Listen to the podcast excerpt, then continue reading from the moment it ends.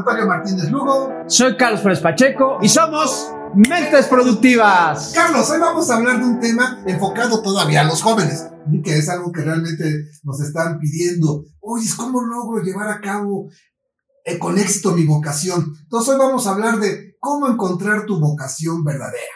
Wow, Marco, es un tema bien, pero bien importante y a veces quisiéramos nosotros, tener la bolita de cristal o la lámpara de Aladino y preguntarle los tres deseos. Y ya me imagino qué pedirían los jóvenes con tres deseos, ¿no?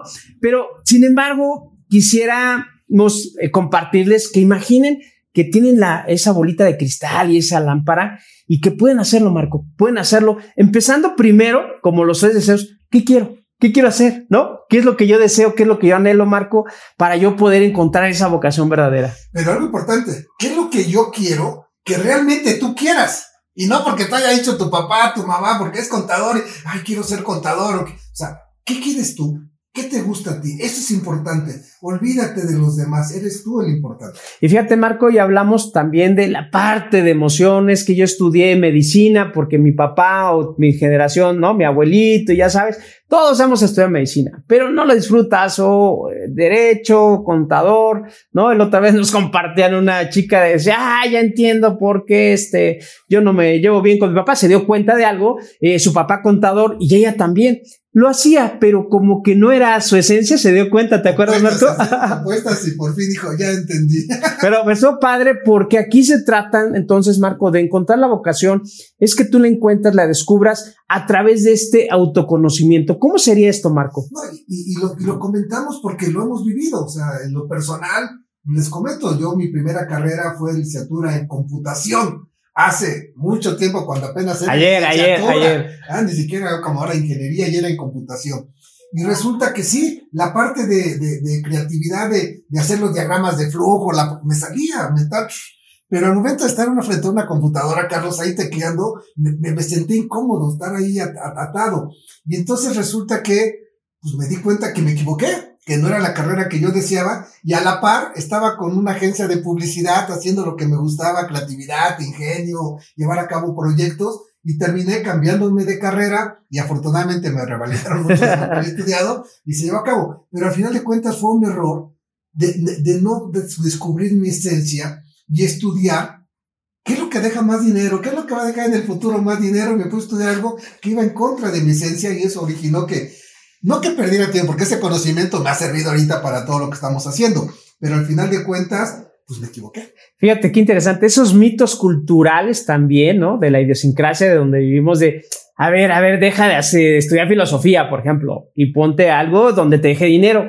Y es ahí donde nos desvirtuamos desde casa por no tener claro qué es lo que yo quiero realmente. Y la otra, Marco, tocaste algo muy importante, el autoconocimiento cuáles son mis talentos, la personalidad, qué son mis habilidades. A veces no se descubren, pero sí te puedes dar cuenta. Si tú eres bueno organizando fiestas, ya te das cuenta que puedes poner un buen negocio, pero hay que ponerlo en papel, Marco. Siempre hay que ponerlo por escrito porque están las emociones, dejarlas a un lado, a ver qué es lo que yo quisiera hacer en mi vida, qué es lo que yo disfruto y de ahí poder generar un plan de acción, ¿no, Marco? Para, para poder llevar a esa parte de encontrar la vocación. Estamos hablando de la vocación verdadera. Así es, porque lo importante es, primero, como dijo Carlos, hay que conocernos, cuál es tu esencia, cuál es tu... Y para eso hay muchos estudios que pueden hacer, tanto diagnósticos, para poder descubrirte. Y una vez iniciar ese triángulo que siempre hemos platicado en los diferentes talleres que damos, que es, ya lo pensaste, ya lo estableciste, ya lo mencionaste, perfecto. El primer punto ya está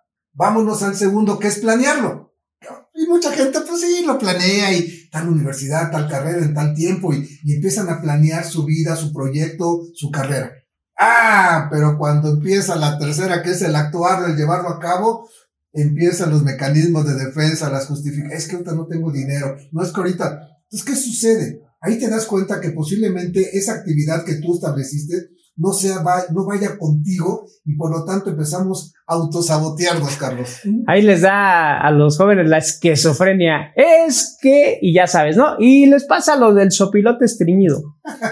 planean y planean y nunca obra, ¿no? O decía, decía un profesor, Carlos, tanto análisis crea parálisis. Claro, yo puedo planear, Marco, y tocas algo bien interesante, pero si realmente no es ese motivador que me va a levantar en ese minuto heroico en la mañana, de, ah, está bien rica la cama para hacerlo, es decir, esa voluntad para generar esos buenos hábitos, de decirlo, si lo quiero hacer o no lo quiero hacer. ¿Cuántas personas no se pierden en ese vacío, en ese valle de la muerte, como le llaman el emprendedurismo, donde están haciendo algo porque lo tienen que hacer, porque se tienen que ocupar. Decía alguien, ah, ¿qué haces? Pues aquí respirando, al fin es gratis el aire, ¿no? Imagínate el nivel eh, de las personas, decía por ahí un amigo, son como los Walking Dead, Charlie. ¿Por qué? Digo, son unos muertos vivientes. O sea, no están disfrutando, Marco, lo que están haciendo y no se merece la vida no encontrar la voluntad, levantarte todos los días y que puedas impactar de manera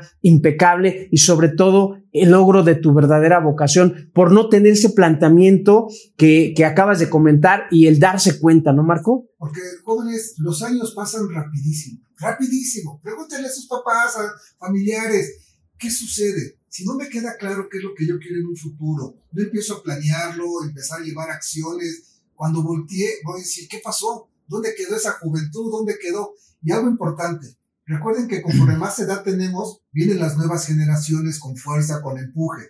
Por lo tanto, tengo que estar preparado, tengo que empezar a buscar mi esencia y disfrutar mi trabajo. De esa manera, pues esos sueños, esas metas, esas ilusiones, los podrás alcanzar. Estás, estás, este, ¿Te acuerdas, Carlos, que un día vimos un reportaje de la OSD donde decía que México está en los países de los felices con los jóvenes?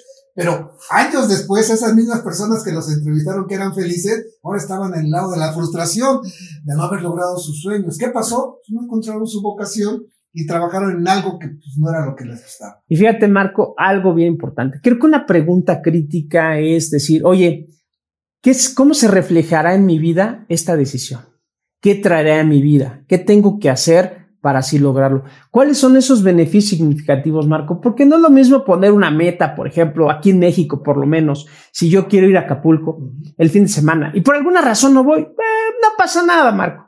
Pero si, si hablamos de una carrera profesional, si hablamos de la pareja de tu vida, si hablamos del lugar donde vas a vivir, híjole, son decisiones significativas y de beneficios. Entonces, sí es bien importante, Marco, que la gente conozca cuál va a ser el beneficio y de qué manera se va a reflejar. De verdad es, gratificante cuando la gente lo pone en perspectiva. Te das cuenta cuando emanan una sonrisa, ¡Ah, ya me vi, así como el melate, no, ya me vi, sí, claro. Ese es encontrar tu, tu verdadera esencia, tu vocación, Marco. Nos merecemos lo mejor cada hora, cada minuto que vivimos como seres humanos. Y, no nada más, este, Carlos, de carreras, ¿eh? porque a lo mejor alguna persona dice, pues, no quiero estudiar, pero ya encontré lo que me gusta hacer y lo sé hacer bien. Adelante Encuentra tu vocación.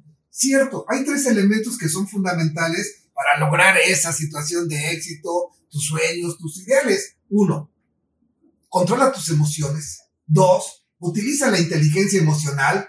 Tres, que la voluntad siga tu inteligencia, porque si la voluntad te genera hábitos, y si la voluntad sigue la emoción de que, ay, qué flojera, mejor mañana, la realidad es que a lo mejor esos sueños se van alejando voluntad, inteligencia emocional y controlar emociones. De esas tres, con esos tres elementos, la verdad es que encontrando tu vocación, creo que va a lograr lo que quiere. Marco, somos mentes productivas.